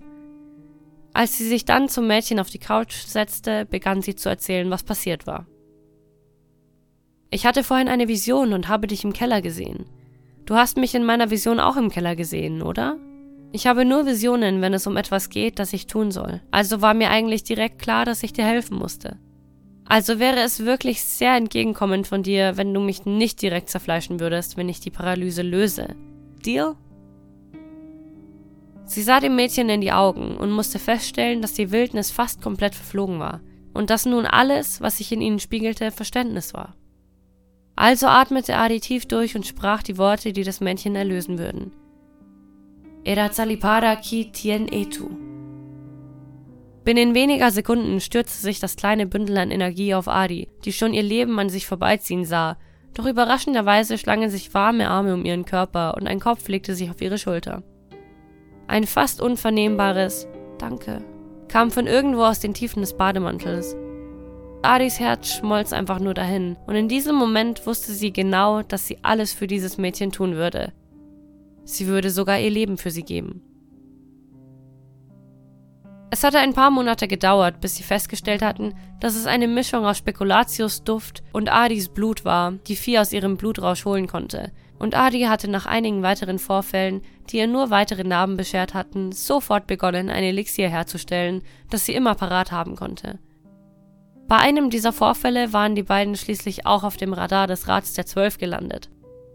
Vieh war nachts auf dem Weg nach Hause gewesen und unterwegs von einem Vergewaltiger aufgehalten worden, der sich definitiv das falsche Opfer ausgesucht hatte. Als Adi am Tatort ankam, entdeckte sie Vieh hinter einem Müllcontainer kauernd, fast so wie in dem Keller. Um zu ihr zu kommen, musste sie jedoch über einen Körper steigen, dessen Kopf abgetrennt war, was sie etwas an ein Semikolon erinnerte, so wie die Teile auf dem Asphalt lagen. Adi seufzte. Sie musste Vieh unbedingt von hier wegschaffen, bevor die Kavallerie ankam. Mit der menschlichen Polizei würde sie sich jetzt keinesfalls abgeben wollen. Das würde nur viel zu viele Fragen aufwerfen. Sie schaffte es, ruhig auf Vier einzureden und ihr das Elixier einzuflößen, sogar ohne Kollateralschäden. Diesmal zumindest. Das alles war jetzt schon einige Jahre her und sie und Vieh waren wie an der Hüfte zusammengeschweißt. Es gab sie nur noch im Doppelpack, denn sie hatten aus ihren Fehlern gelernt. Nun waren sie also zusammen in dem kleinen Laden, der noch ein paar Hilfsmittel für Möchtegern-Hexen verkaufte, wo sich Adi die Ohrringe angesehen hatte.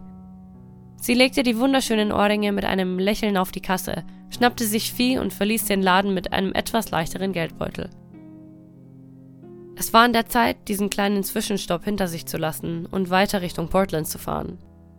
Sie sollten nicht zu lange an einem Ort verweilen, das war eine der Grundregeln, wenn man auf der Flucht war.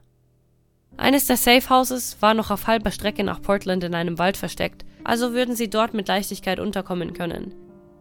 Die beiden Schwestern schritten um die Ecke, doch Ari lief geradezu gegen eine Wand. Naja, eine recht weiche Wand. So weich, dass sie eigentlich keine Wand sein konnte. Und das war sie auch gar nicht. Sie wandte den Kopf nach oben und musste mit Schrecken feststellen, dass sie gerade gegen einen Mann gelaufen war. Schnell trat sie einen Schritt zurück und wollte sich schon bei dem Mann für die Unannehmlichkeiten entschuldigen, als Vieh sie am Arm packte, mit einem heftigen Ruck zu sich zog und den Mann lauthals anfauchte. Adi war schon sehr stolz auf ihre kleine Schwester, die den Mann nur anfauchte und nicht ihrem Blutrausch verfiel. Doch sie wusste genau, dass Vieh sich nicht mehr lange zurückhalten können würde, bevor es zu einem Massaker kam. Also packte Adi Viehs Arm, schloss die Augen und sammelte ihre Kräfte. Als sie die Augen wieder öffnete, waren die beiden am anderen Ende der Stadt, der Mann nirgends zu sehen. Vieh brauchte ein paar Sekunden, um sich zu beruhigen, und als ihre Augen aufgehört hatten zu leuchten, presste sie hervor. Adi. Er ist es. Der vierte. Was meinst du, der vierte? Von damals. Adi durchstöberte ihre Gedanken auf der Suche nach diesem Mann, oder wohl eher Titel, doch das Einzige, was klingelte, war der Abend, an dem sich Vieh zum ersten Mal getroffen hatte. Der vierte. Der vierte? Von zwölf? Genau! Das war der Mann, der Vieh überhaupt in den Keller gesperrt hatte. Das war ja der absolute Knaller. Was wollte der denn jetzt hier? Niemand wusste wirklich, was das Ratsmitglied für Fähigkeiten hatte, also stand eigentlich nur eine Option offen. Flucht. Sie konnte sich doch nicht einfach mit einem Ratsmitglied anlegen, besonders nicht mit einem, der so eine hohe Position innehielt. Außerdem war sie komplett unvorbereitet auf einen Kampf. Sie hatte nicht einmal irgendeine Waffe dabei. Naja, abgesehen von ihrem Ritualdolch natürlich, den sie immer in ihrem Stiefel verstaut hatte. Zur Not würde sie damit schon irgendwas anfangen können, doch die erste Wahl war immer noch die Flucht und am besten noch bevor Vieh sich nicht mehr zurückhalten konnte. Die menschliche Polizei könnten sie jetzt nämlich gar nicht gebrauchen. Ihr Halt an Viehs Arm, den sie gar nicht erst losgelassen hatte, verstärkte sich, und sie begann aus der Stadt heraus in Richtung Safehouse zu gehen. Es würde eine Weile dauern, bis sie ankamen. Sie mussten schließlich erst durch den halben Wald kommen. Das ließ ihr genug Zeit, ihre Gedanken zu sammeln. Wie zur Hölle hatte er sie überhaupt gefunden? Sie hatte schon lange aufgegeben, an Zufälle zu glauben. Sie wusste genau, dass er auf der Suche nach ihnen war. Vieh wurde schließlich immer noch von ihrem Vater gesucht und auch auf Adi selbst war ein Kopfgeld ausgesetzt. Hatten sie irgendwelche Hinweise hinterlassen? Vielleicht waren sie nicht gründlich genug gewesen, hatten ihre Spuren nicht gut genug verwischt. Sie würde ihr Repertoire erweitern müssen, um besser untertauchen zu können. Doch es war mittlerweile sehr schwierig geworden, die letzten Grimoires zu finden, die während der Inquisition nicht zerstört wurden. Züge kämpften sich die beiden Schwestern durchs Unterholz und nach nicht allzu langer Zeit konnte Adi schon in der Entfernung die alte Holzstruktur des Safehouses sehen. Die kleine Holzhütte war schön in den Tiefen des Waldes versteckt, doch noch wichtiger war sie durch einen Schutzzauber gesichert. Es sollte alles in Ordnung sein. Die Hütte sollte sicher sein. Warum also hatte sie dann ein unterschwelliges Summen im Kopf, das sich anfühlte, als würden Bienen in ihrem Gehirn umherschwirren? Irgendwas war hier faul. Doch was? In dem Moment, in dem sie den Türknauf berührte, wurde ihr alles klar. In dem Versuch zu flüchten und sich in Sicherheit zu bringen, waren sie gerade heraus in eine Falle gerannt. Die Aura des Vierten war eindeutig hinter der Tür zu spüren, und Adi konnte ihre Hand gar nicht schnell genug zurückziehen, da spürte sie schon den extremen Schmerz in ihrer Handfläche. Für nur den Bruchteil einer Sekunde starrte sie auf ihren Handrücken, durch den eindeutig ein Stab gestochen war. Ein purpurroter Stab, durchzogen mit schwarzen Linien. Ein Stab aus Blut. Fuck. Wie eine Katze, die sich gerade die Pfote verbrannt hatte, sprang sie zurück von der Veranda auf den Waldboden, wo Vieh sich neben sie stellte und ihre Kampfposition einnahm. Adi musste jetzt schnell denken, entweder einen Weg finden, wie die beiden hier rauskommen würden, oder sich tatsächlich dem Mann im Kampf stellen. Sie sagte zwar Mann, weil er eine menschliche Form angenommen hatte, doch sie war sich nicht ganz sicher, was er wirklich war. Der Blutspeer hatte ihr einen Hinweis gegeben, doch sie sollte keine voreiligen Schlüsse ziehen. Sie hatte eine kleine Schwester zu beschützen und konnte jetzt nicht mehr so verantwortungslos handeln wie vor ein paar Jahren noch. Ihr kleiner Teleportationstrick würde wohl auch nicht noch einmal funktionieren. Naja, das erste Mal hatte es auch nicht wirklich etwas gebracht. Dann wohl anders. Mit einer geübten Leichtigkeit griff Adi zu ihrem Dolch und machte sich zum Kampf bereit. Sie warf einen Blick zu Vieh rüber und merkte, dass diese in eine Art Trance gefallen war, eine Mischung zwischen ihrem Blutrausch und ihrer normalen Form. Sie hatten die letzten Monate daran gearbeitet, dass Vieh ihre Fähigkeiten besser unter Kontrolle hielt, doch ihre Rekordzeit lag bisher nur bei anderthalb Minuten. Adi musste die ganze Sache schnell zu Ende bringen, doch einfach mit einem Dolch auf ein Ratsmitglied loszugehen, war praktisch Selbstmord. Denk nach, denk nach, denk nach! Ah, natürlich. Ihr Dolch. Die Lösung lag so klar und simpel vor ihren Augen, dass sie sie schon fast übersehen hatte. Sie hatte ihren Ritualdolch bei sich, ihre Hand blutete sowieso schon. Viel mehr würde sie nicht brauchen, nur noch den richtigen Spruch. Da würde sie wohl improvisieren müssen. Mit einer ausladenden Handbewegung ließ sie ihr Blut in einem kleinen Kreis auf den Boden fallen. Ein kurzer Blick zu Vieh und ein Nicken bestätigte ihr, dass ihre kleine Schwester den Feind für einige Sekunden ablenken würde und ihr somit genug Zeit verschaffen würde, ihre Beschwörung durchzuführen. Natürlich ließ sie Vieh nur ungern auf den Mann los, doch in dem Moment blieb ihr nicht gerade viel anderes übrig. Sie brauchte die Zeit, um ihren improvisierten Spruch aufzusagen. Mit einem Fauchen war Vieh auf einmal verschwunden und direkt vor dem Mann wieder aufgetaucht, der natürlich in der Zwischenzeit einen Schritt nach draußen gemacht hatte. In weniger als einem Augenblick war die Veranda nur von Blutspritzern getränkt, denn Vieh hatte dem Mann das halbe Gesicht entstellt. Nun war Adis Chance gekommen. Sie ließ ein paar Tropfen ihres Blutes auf die Klinge des Dolches fallen und steckte ihn dann in der Mitte des Blutkreises in das weiche Moos. Sie begann ihren Spruch aufzusagen. Ki etu erakovnok. Da zerrte auf einmal etwas an ihrem Ohr, doch sie ließ sich nicht beirren und sprach mit fester Stimme weiter. Mi Demonitius. Ihr eben noch neu erworbener Kristallohrring flog mit einem Ruck, der einen blutigen Riss in ihrem Ohrläppchen hinterließ, neben den Dolch in den Blutkreis. Ater uchi mirdi. Ein plötzlicher Lichtblitz ließ sie instinktiv ihre Augen schließen, und als sie sie wieder öffnete, sah sie nur Vieh einige Meter neben sich still auf dem Waldboden liegen. Ohne zu zögern sprintete sie zu ihrer Schwester und nahm ihre Hand in die eigene. Nach wenigen Sekunden spürte sie den langsamen Puls ihrer kleinen Dämonenschwester, deren Herz sehr viel langsamer schlug als das eines Menschen. Doch solange es schlug, war Adi glücklich. Ihr Kopf schnellte wieder zur Veranda, um zu sehen, was sie denn jetzt da überhaupt beschworen hatte. Sowas war immer ein wenig eine Glückssache, besonders wenn man kein Grimoire zur Hand hatte und den Spruch improvisierte. Sie sah sich nach dem Mann um, hatte schon fast Angst, dass er gleich hinter ihr erscheinen würde und sie einen Blutspeer durch die Kehle bekommen würde.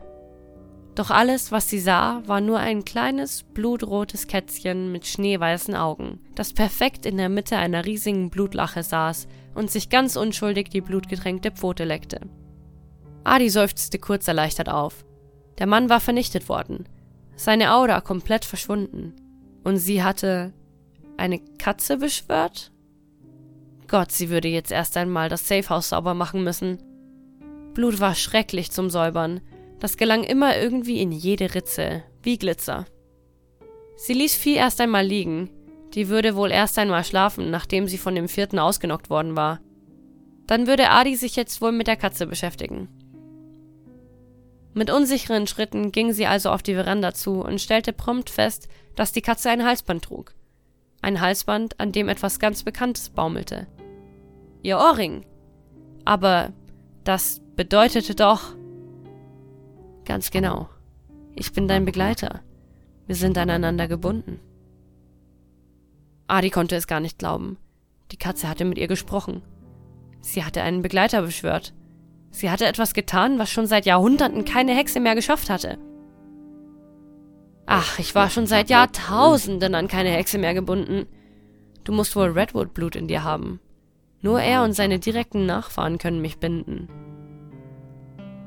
Adi hatte schon Schwierigkeiten damit, diese Information zu verarbeiten. Sie, die doch eigentlich eine ganz normale Hexe war, sollte vom ersten und größten Hexenmeister aller Zeiten abstammen? Redwood war eine Legende. Hm, die Ratsmitglieder haben sich in den letzten 3000 Jahren auch nicht geändert, was? Den hier habe ich doch sogar den Platz einnehmen sehen. Naja, jetzt bin ich wenigstens live bei der Veränderung dabei.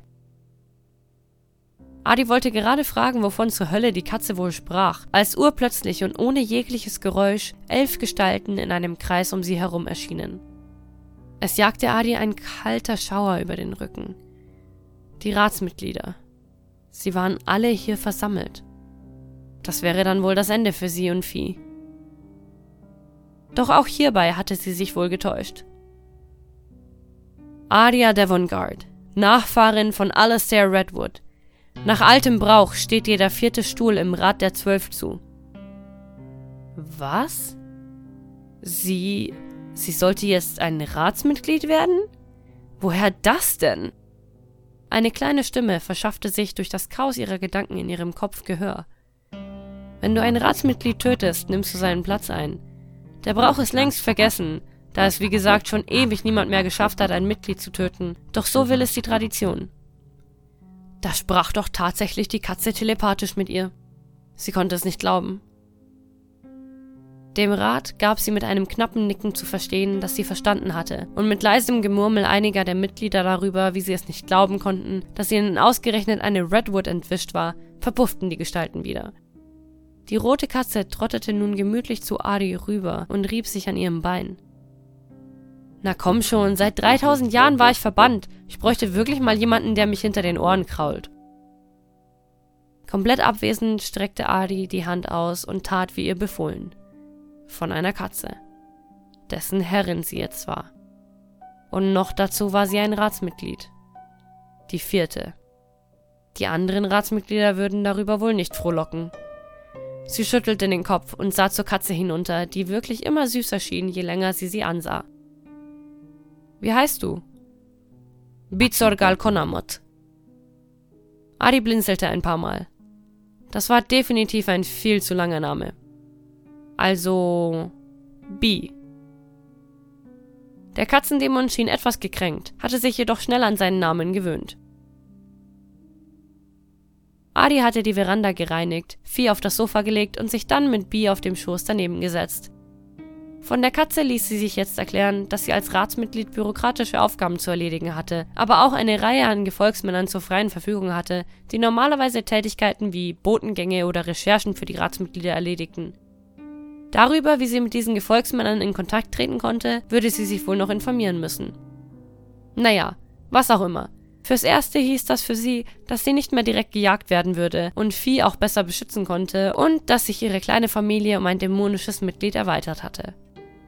Als Vieh nach ein paar Stunden endlich aufgewacht war, freundete sie sich sofort mit Bee an. Die beiden verstanden sich prächtig, was Adi sicherlich nur noch mehr Kopfschmerzen bereiten würde. Dieses Jahr hatte sie eigentlich nur adventsselig mit Vieh ihre Weihnachtszeit verbringen wollen, doch sie würde sich schon mit ihren neuen Verantwortungen zurechtfinden. Was blieb ihr auch anderes übrig? Bizorgal Konamot leckte sich in aller Seelenruhe die Pfote. Alles lief nach Plan.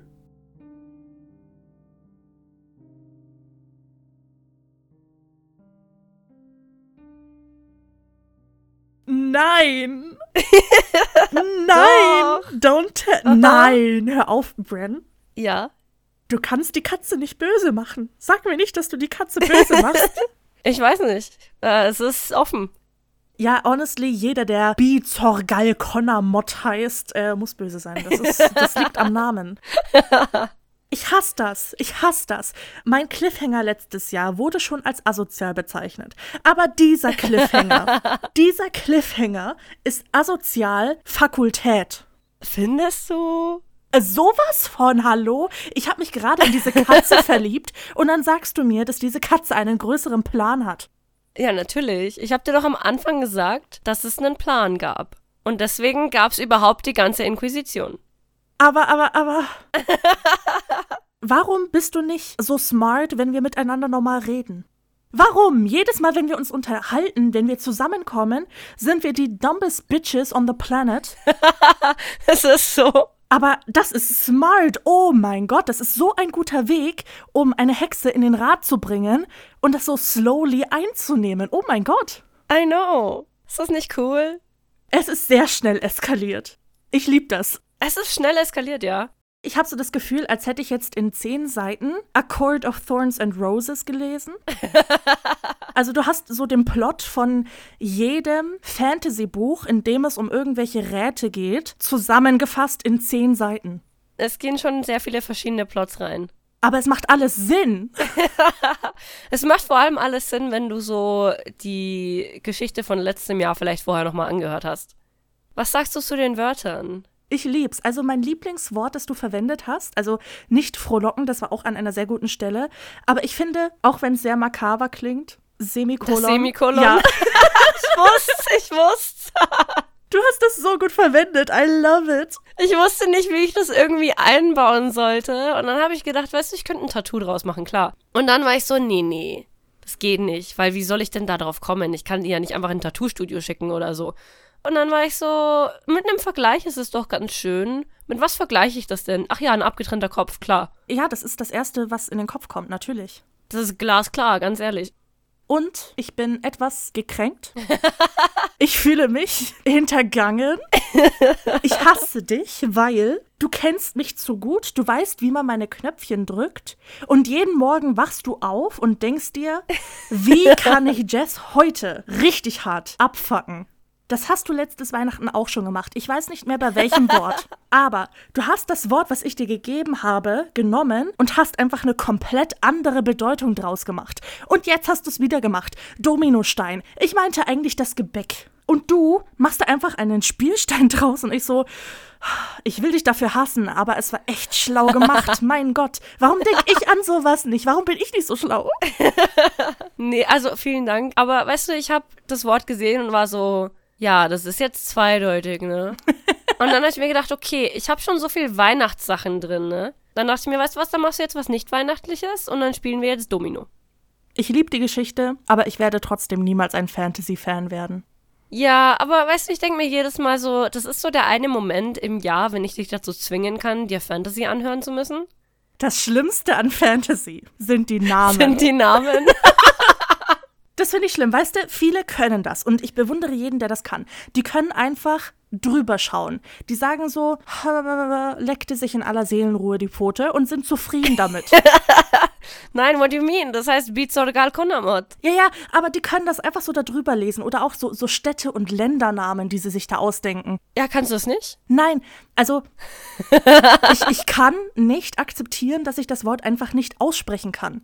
Ich muss dann wirklich zehnmal lesen, bis ich dann sagen kann in meinem Kopf, Bizorgal Konamot. Das ist das Fantasy-Training, weißt du? Das ist jahrelanges Training. Wenn alle Leute einfach Alistair heißen würden, was in jedem Fantasy-Roman gibt es mindestens einen Alistair. Stimmt, ja.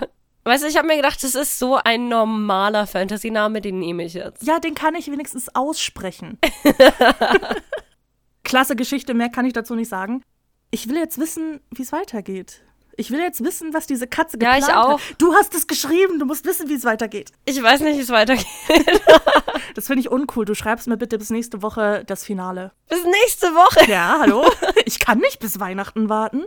Ja, das wird knapp, du. Ja, wir schauen mal, was wir uns fürs nächste Weihnachten so ausdenken werden. Also an sich wissen wir schon, was wir nächstes Weihnachten machen werden, aber wir, wir verraten es mal noch nicht. Ja, aber das war schon wieder ein, ein schöner Moment, wo wir beide direkt an das Gleiche gedacht haben. Ja, übel. ne? Und ich weiß nicht, warum wir uns so hassen. Das ist wie bei dem Magneten. Gleich und gleich stößt sich ab. Ja, ja, voll. Mhm.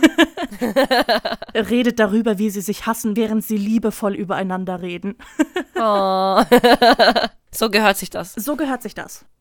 So, Bran, ich hoffe, du hattest in dieser Schreibzeit genauso viel Spaß wie ich mit dem Spiel mit Wörtern. Ich finde das immer richtig cool, sich an so bestimmte Richtlinien halten zu müssen. Das gibt einem zwar sehr viel Kreativität und nochmal komplett neue Ideen in andere Richtungen, aber gleichzeitig stellt es auch so eine Herausforderung dar. Und ich mag eine Herausforderung. Weißt du, ich auch. Und ich finde das immer schön, weil ich weiß meistens nicht, wo meine Geschichten hingehen werden. Und dann gibst du mir Wörter und dann bin ich so, ah ja, das nehme ich doch. Die Wörter haben gesprochen. Ja, wirklich so. Das ist wie wenn du, wenn du so Knochen wirfst, weißt du, und dann Knochen liest. Ich wäre vielleicht nicht direkt auf das Knochenwerfen gegangen, aber okay. Ach, wieso nicht? Ja, jetzt wo wir wissen, was Bran in ihrer Freizeit macht, kann mir Bran doch mal eine Zahl zwischen 1 und 3 sagen, denn ich habe heute Weihnachts-Fun-Facts dabei. Boah, das habe ich gar nicht erwartet jetzt irgendwie. 1 und 3, die Auswahl ist klein. Äh, drei. Fun Fact Nummer 3. In einer nordischen Göttersage heißt es, dass der Mistelzweig die heilige Pflanze der Liebesgöttin Frigg war. Doch ihr Sohn Balder wurde ausgerechnet mit einem Pfeil aus diesem Zweig getötet. Nur mit größter Mühe konnte Frigg ihn ins Leben zurückholen und aus Freude darüber küsste sie jeden, der unter dem Baum entlang ging, von dem der verhängnisvolle Ast stammte. Und deswegen heißt es, man soll sich unter dem Mistelzweig küssen. Weißt du, ich liebe nordische Mythologie. Ich wusste das nicht. Ich auch nicht. Heute haben wir wirklich was gelernt und ich wette, dass sehr viele Hörer das auch nicht wussten. Ja, ich glaube auch. Aber weißt du, was ich auch mag? Ja, bitte. Dieses Küssen unter dem Mistelzweig-Klischee. Wenn es irgendwie in Ich einem Buch auch. drin steht, so, oh mein Gott, ihr müsst euch küssen, ihr seid unter dem Mistelzweig. Und an sich, sie wollen sich die ganze Zeit küssen, aber sie würden es niemals zugeben. Aber jetzt haben sie einen Grund, sich zu küssen. Ich liebe das. Ja, aber weißt du, was noch am besten ist? Wenn einer so geschubst wird. Oh mein Gott, ja. Und sie dann aus Versehen unter dem Mistelzweig landen. Oh no. Oh. Siehst du, wir sind gar nicht so fixiert auf Horror. Wir mögen auch ganz, ganz süße Sachen. Auf jeden Fall. Also ich habe so ganz spezielle Ansprüche an Liebesromane, sonst lese ich sie nicht. Das fühle ich so hart. Mein Lieblingstrope ist immer Enemies to Lovers. oh mein Gott, ja. Alles, was Enemies to Lovers ist, lese ich. Ich habe letztens The Love Hypothesis gelesen. Fake Dating, auch ein super Trope. I love it. Lieb ich. Und ich lese ja normalerweise immer nur Horror und richtig extreme Stuff. Also so, wo du danach denkst, scheiße, ich brauche jetzt erstmal eine Woche, um mich davon zu erholen. und dann zwischendrin so ein Buch zu lesen, wo du dir denkst, meine Fresse, das war jetzt so dumm. Ich lieb's. Ja, ja. Und gerade zu Weihnachten, die Liebesgeschichten. Ja, zu Weihnachten dürfen halt auch diese klischeehaften Weihnachtsfilme nicht fehlen, ne? Die Romcoms. Oh, schlimm, schlimm. Mein Vater schaut Tag ein, Tag aus. Weihnachtsliebesfilme. Nein. Doch. Entweder es läuft Hubert und Staller Das fühle ich. oder ein Weihnachtsliebesfilm. Und weißt du, je länger ich Hubert und Staller schaue, desto geiler finde ich's. Ich würde es vor ihm niemals zugeben, aber es ist schon teilweise echt lustig. Ich habe das noch nie angeschaut, aber mein Vater schaut das halt auf meinem Prime-Account, weißt du? Und deswegen sehe ich es immer. Du müsstest mal reinschauen. Es ist, es ist schon lustig teilweise. Und dann eben auch diese richtigen Klischee-Weihnachtsfilme. Und ich will die eigentlich nicht schauen. Ich habe da nicht so ein krasses Interesse dran. Ja, aber manchmal habe ich richtig Lust. Wenn du einmal anfängst, diesen Film zu schauen, dann willst du wissen, ob sie den Typen bekommt oder ob sie wieder in die Großstadt fährt, um ihren Artikel zu schreiben, der seinen Backladen zerstören Ich habe könnte. einfach an den gleichen Film gedacht. Es ist nicht der gleiche Film. Es ist immer wieder derselbe Trope. Oh mein Gott. Das war jetzt kein spezieller Film, den ich meine, sondern alle Filme. Also wirklich, ganz ehrlich, da gibt's ja so viele und ich finde, ganz oft bin ich zur Weihnachtszeit in so einem Mood, wo ich dann einfach so, weißt du, ich glaube, ich brauche das jetzt. Halt irgendwie so um 10 abends. Und dann fange ich so einen Film an und dann bin ich so, wow, das ist richtig cringe. Und dann schaue ich den aber trotzdem an. Ich finde, bei Weihnachtsfilmen, bei Liebesfilmen allgemein, gibt es eine sehr, sehr hohe Cringe-Grenze. Ja, und dann sitzt du so vor deinem, vor deinem Fernseher und bist so, oh mein Gott, nein. Oh mein Gott, jetzt küsst euch doch endlich. Ja. Mein Gott, sind wir jetzt abgeschwiffen? Abgeschweift? ja. Abgeschwiffen? Abgeschweift. Abgeschweift? Bren, sag uns doch mal, wo uns die Leute finden können, um uns zu erzählen, was sie sich denn zu Weihnachten gewünscht haben. Das können Sie uns auf Instagram erzählen unter grabestelle.podcast. Sie können uns auch gerne ein Bild schicken davon, was ihr bekommen habt oder so, wie ihr möchtet. Sehr gerne, aber auch per Mail unter grabestille-podcast.web.de. Und wenn wir mal so, so dreist sein dürfen und sagen können, was wir uns als Grabestille von euch vielleicht zu Weihnachten wünschen würden, Ihr könnt uns auf Spotify folgen. Das haben wir, glaube ich, noch nie erwähnt und viele Leute denken gar nicht dran. Also ich persönlich denke auch nie daran, dem Podcasts, die ich höre, zu folgen auf Spotify. also hier euer Reminder, folgt uns auf Spotify. Und wenn ihr schon dabei seid, wären wir euch echt wirklich krass dankbar dafür, wenn ihr uns eine super tolle Bewertung geben würdet. Da unter dem Folgenteil müsste irgendwo die Sternebewertung sein. Wir würden uns natürlich über fünf Sterne am meisten freuen. Aber bitte seid und bleibt ehrlich. genau, ich wollte aber auch gerade sagen, aber immer ehrlich bleiben, ja? Nur mit ehrlichem Feedback können wir was anfangen. Deswegen haltet euch nicht zurück. Dann bedanken wir uns, dass ihr uns heute auf unseren Weihnachtstrip begleitet habt. Wir sind schon gespannt, wie euch unsere Idee für nächstes Weihnachten dann gefallen wird. Und damit schicken wir euch ins wohlverdiente Weihnachtswochenende, wünschen euch einen schönen Morgen, Mittag, Abend, je nachdem, wann ihr das hört. Frohe Weihnachten! Frohe Weihnachten! Tschüss! Tschüssi!